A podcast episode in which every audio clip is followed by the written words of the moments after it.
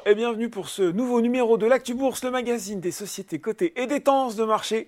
Et j'ai le plaisir de retrouver aujourd'hui sur le plateau Laurent Denis, directeur des investissements chez Odo BHF Asset Management. Bonjour Laurent. Bonjour Laurent. Alors, c'est notre rendez-vous régulier, j'ai envie de dire, pour parler perspectives de marché.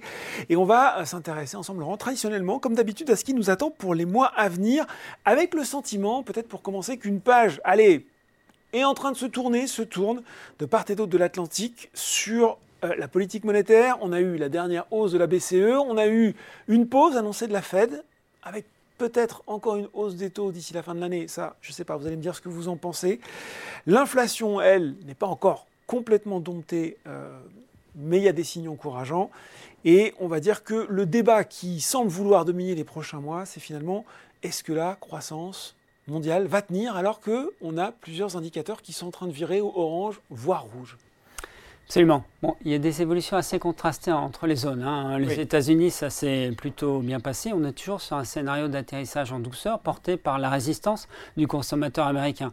Alors, qui a peut-être fini de boire sa potion magique. Hein, Son fameux surcroît d'épargne dont on parle. Exactement, là, qui arrive à zéro. Donc, effectivement, la vraie question aux États-Unis, c'est euh, quelle va être en fait la capacité du consommateur à encaisser ce choc un peu différé euh, de durcissement des conditions financières, hein, notamment sur l'immobilier, et son pouvoir d'achat, effectivement, avec une inflation, comme vous le disiez, qui était assez résiliente. En revanche, les nuages s'amoncellent sur la zone euro. Eh euh, et là, là, on a des, on a, ça.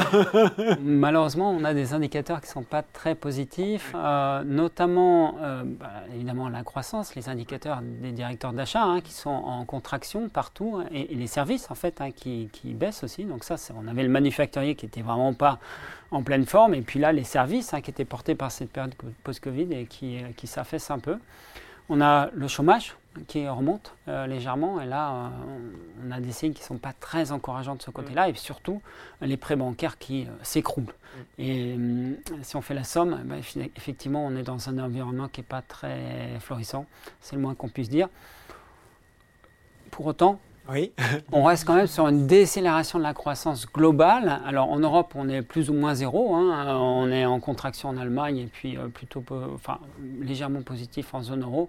Est-ce qu'on va vers une grosse récession? Non, ce n'est pas notre scénario. Une décélération, mais euh, pas de grosse récession. Donc euh, c'est appréhendable, j'ai envie de dire, par l'ensemble des opérateurs de la macro et la microéconomie. Bon, du soft landing, toujours d'actualité aux États-Unis, de la récession, mais pas trop grave en Europe.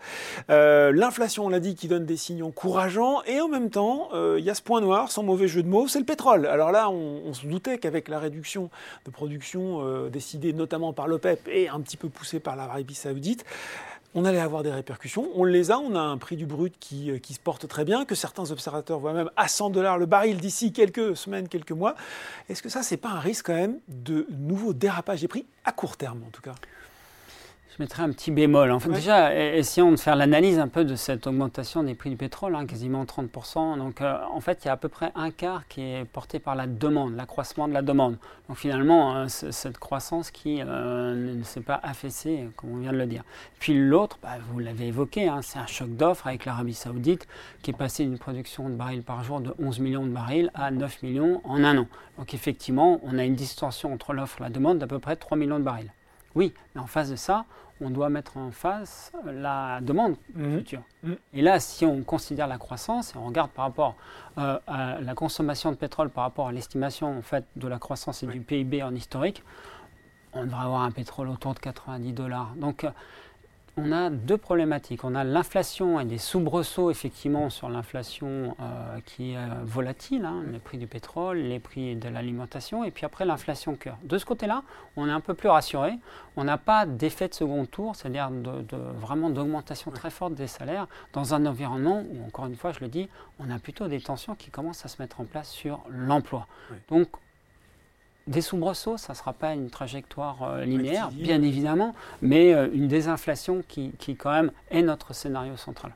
On a parlé États-Unis, on a parlé Europe, et puis en début d'année, on a parlé de la Chine. Et on le voyait, euh, on la voyait comme un soutien possible à la croissance mondiale. Et là aussi, plus le temps passe, plus les indicateurs tombent, plus on a l'impression, peut-être fausse, qu'elle ne sera pas au rendez-vous de 2023. Là, j'avoue, je me suis trompé, hein, parce que je faisais partie de ces gens-là. Donc, euh, donc, bah oui, donc euh, effectivement, on s'attendait à ce que les autorités euh, mettent en place des mesures peut-être un peu plus en amont que ce qui a été fait. Ça n'a pas été le cas.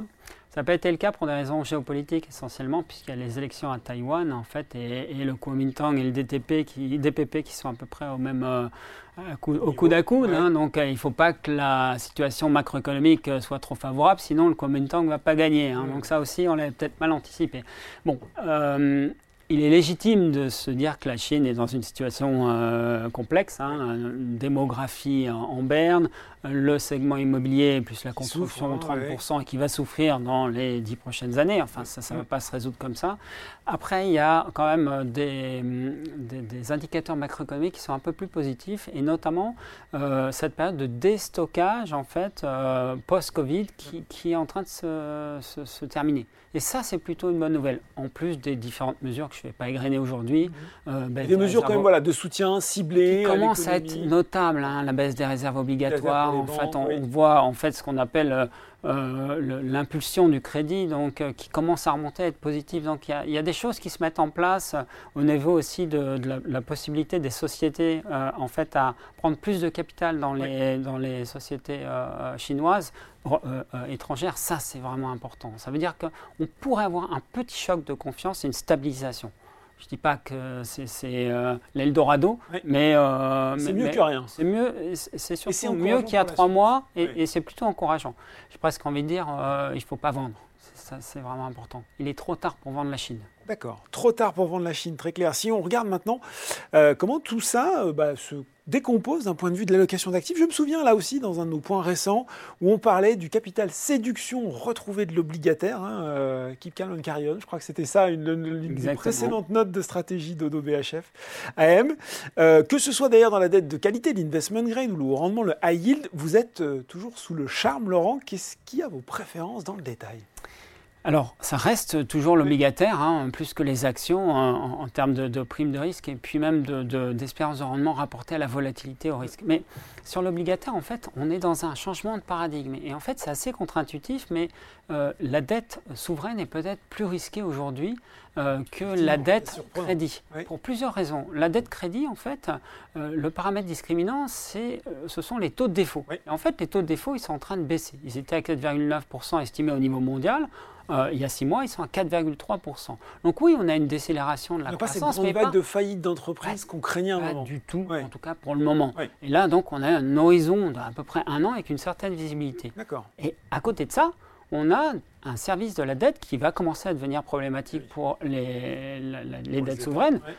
Pourquoi? Parce que ben, effectivement, on est passé euh, d'un endettement de 60% euh, du PIB à 120 sur les marchés développés. Je mettrai l'Allemagne de côté. Et ça, ça signifie qu'on est en train, entre guillemets, avec un terme anglo-saxon, de repricer le risque de crédit dans euh, l'obligataire souverain. Donc plus de volatilité, plus de risque. Et peut-être moins de risque sur le crédit. Donc oui, il faut remettre des obligations, mais pas n'importe lesquelles, et plutôt des obligations de crédit. Et, là aussi, de manière contre-intuitive, peut-être des obligations au court terme, au rendement. Ça offre à peu près du 5,20% de rendement, mmh. donc vous compensez largement l'inflation, hein, pas d'érosion du capital, avec des maturités relativement courtes, 1,5 années, euh, entre 1 et 2 ans. limite aussi un peu, un peu le risque. Votre risque, et surtout les courbes sont inversées. Eh donc en fait, les taux euh, courts sont plus élevés que les taux longs. Et ça, c'est aussi, il faut le prendre en compte dans votre allocation d'actifs. Donc on va sur du court, on va sur euh, de l'obligataire un peu plus risqué, soi-disant un peu plus risqué, mhm. mais finalement. Mais peut-être pas tant que ça. Voilà, moins. Bon, moins en tout cas, très clair. En tout cas, voilà, le haut rendement euh, et le crédit d'entreprise. Concernant le marché action, on a, là aussi, on va faire un récapitulatif, mais sans véritable nouveauté. Un Nasdaq quand même à plus 30 depuis le début de l'année, un CAC qui était à plus 12. Euh, et au-delà de la sempiternelle question sur la valorisation sur laquelle j'ai quand même envie de vous entendre, on a un match de champions qui est en train de se dessiner de plus en plus, une affiche de stars, j'ai envie de dire, entre euh, valeur de la tech, dopé Alia, ça c'est la nouveauté, et, et valeur du luxe, si on parle un peu de notre marché domestique. Quelle est votre vision sur ces deux secteurs? Alors d'abord, si vous n'étiez pas positionné sur ces deux secteurs, c'est dommage. Ah, vous ne faites pas de performance. En c'est à peu près ça. Hein. donc, euh, bon, euh, en tout cas sur la partie action. Donc effectivement, et stop ou encore, la question elle est là. Euh, en fait, on a regardé la performance des valeurs du luxe. On va commencer par ça. Euh, en fait, on a vraiment une création de valeur depuis 2019 qui est juste sensationnelle. pour deux raisons essentielles. C'est qu'en fait, on a un paramètre capacité à pouvoir passer des hausses de prix. En gros, les départements marketing d'Hermès, de Ferrari essaient de, travailler l'optimisation du temps d'attente sur votre Ferrari vous attendez depuis un moment, ah, alors. Hein. exactement. Donc, admettons que ce soit 24 euh, mois post-Covid, parce qu'il y avait cette euh, distorsion euh, au niveau des chaînes de production. Donc, ils se disent, bon, bah, qu'est-ce qu'on fait? On monte les prix. Bon, donc, on a cette élasticité, en fait, prix-demande qui est supérieure à 1, et ça ne change pas la demande. Donc, ce qui fait que on remonte les prix, et on remonte les prix. Donc, on a une capacité à passer les hausses de prix juste les sidérante et absolument pas comparable à n'importe quel. Ce qui me fait dire qu'aujourd'hui, on est dans une configuration où le luxe ne doit plus être envisagé comme un secteur, mais peut-être comme un symbole, comme un marqueur social qui mmh. fait que euh, on a moins de sensibilité par rapport à l'économie et plus de sensibilité par rapport à euh, la proportion de la population la plus riche et aussi la, la, population en fait qui est en train d'exploser, c'est la classe moyenne, euh, émergente. Exactement. Et donc, quand vous entendez M. Xi Jinping dire qu'il faut plus de prospérité, prospérité partagée, hein, voilà. Eh bien, vous pouvez vous dire qu'il y a encore de l'espoir sur le luxe. Deuxième euh, euh, point, ce sont les barrières à l'entrée. Citez-moi une, citez-moi une valeur sur la tech en fait qui a survécu ces 35 dernières années il y a Microsoft, ah. exactement. c'est la seule, hein, en, termes de, taille. Hein. Nvidia, c'était tout petit à l'époque. Hein, donc, euh, alors que le luxe, LVMH, euh, Richemont, euh, Kering a changé de nom, mais c'est toujours les mêmes. Et ils seront là encore dans 20, dans, dans 20 ans. Donc ça, c'est vraiment, le luxe doit devenir cœur de, de, portefeuille. Et puis la tech, ah, là, je mettrai un bémol, la tech, on ne peut pas homogéiser, globaliser la tech. Il y a la tech qui est à risque. Même si tout le monde nous vend de l'IA en ce moment, on a l'impression que tout le monde en oui, fait. Oui, mais alors, euh, non, mais alors l'IA est créateur de valeur. il, faut, il faut voir qu'on a un marché qui est en train d'exploser. En fait, il mm. fait euh, x3 euh, jusqu'en 2026, entre 2020 et 2026, c'est juste colossal. Vous pouvez absorber n'importe quelle hausse de taux, et donc même si effectivement on a des valorisations assez tendues, vous avez une croissance des résultats qui compense n'importe quelle hausse des taux. Ce qui n'est pas le cas de la croissance euh, qui, elle, euh, est à risque, euh, c'est la croissance non rentable. Mm. Pourquoi? Parce qu'on a une hausse des taux réels et bah, je vous rappelle le BABA de notre métier, c'est qu'on on actualise des cash flows futurs. Bah, S'il n'y a rien qui change et que les taux montent, a priori, ça vaut moins cher. Ça ne s'est pas passé comme ça, donc attention quand même à la remontée des taux qui pourra impacter ces... ces... Mais, mais mais les valeurs technologiques et, l'IA euh, doivent elles aussi faire partie de vos portefeuilles. J'étais un peu long, je suis désolé, mais c'est vraiment, deux, ce sont deux segments qui sont en train, qui, qui, qui doivent faire partie des portefeuilles, parce qu'on est peut-être euh, en amont en fait d'un phénomène en fait euh, où, où, on pourra avoir une création de valeur juste sidérante, et si vous ne les avez pas, ben, c'est un petit peu comme avant 99, la, la, bulle TMT, euh, ça a explosé, mais avant. Ça a quand même bien grimpé. Très, très, très, très fort, même, j'ai envie de dire. On a la tech, on a le luxe, on a parlé obligataire. Il y a là aussi un, thème, j'ai envie de dire, qui a complètement disparu d'un point de vue euh, actif, d'un point de vue zone. les émergents ou le Japon, on n'en parle plus, à tort ou à raison Il y a peut-être des choses à aller chercher là-bas alors, à tort, hein. pourquoi Parce qu'on voit que c'est compliqué sur les marchés développés. Hein. On a une décroissance, ce qui n'est mm. pas forcément le cas à la fois au Japon et sur les marchés émergents. Donc, non, là, nous, on, en fait, on opère une rotation très très forte sur, euh, sur ces zones, euh, portée par un triptyque. Hein. les banques centrales qui ont déjà fait leur, travail et qui sont en phase de baisse des taux, la Banque du Brésil. Et puis après, une résilience de la croissance et des valorisations attractives. Euh, Go, go euh, émergent, et Amérique latine, euh, Asie, etc. Et Japon, effectivement, là aussi. Bon, du haut rendement, de la tech, du luxe, un petit peu de Japon, un petit peu d'émergent. Ben voilà, merci, euh, tranchant et clair comme d'habitude. Merci Laurent pour ces explications sur les perspectives macroéconomiques à court terme et sur les convictions de gestion d'Odo BHF. merci Laurent. Merci. L'actu bourse, c'est fini pour aujourd'hui, mais on se retrouve très bientôt pour un nouveau numéro.